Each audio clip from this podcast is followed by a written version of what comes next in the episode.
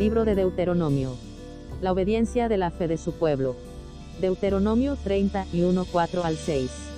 Y hará Jehová con ellos como hizo con Seón con Og, reyes de los amorreos, y con su tierra, a quienes destruyó. Seón en hebreo significa arrancar, más Og significa pan cocinado en cenizas. Vemos que él en su tiempo, quitará todo lo que sea elaborado o cocido con el polvo de la tierra. Y los entregará Jehová delante de vosotros, y haréis con ellos conforme a todo lo que os he mandado. Dios tiene su justicia, y se activa con nuestra obediencia. El ser participantes del propósito de Dios Padre, nos hace que no solo nos dé la libertad de este mundo, por medio de su Espíritu Santo, sino que nos dé las riquezas espirituales en gloria que están escondidas en su Hijo Jesús, el Cristo. Esforzaos y cobrad ánimo, no temáis, ni tengáis miedo de ellos.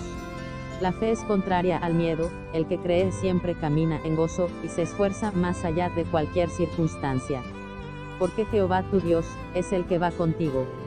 Cuando sabes que Jehová está contigo, sabes que en toda circunstancia Dios está en control.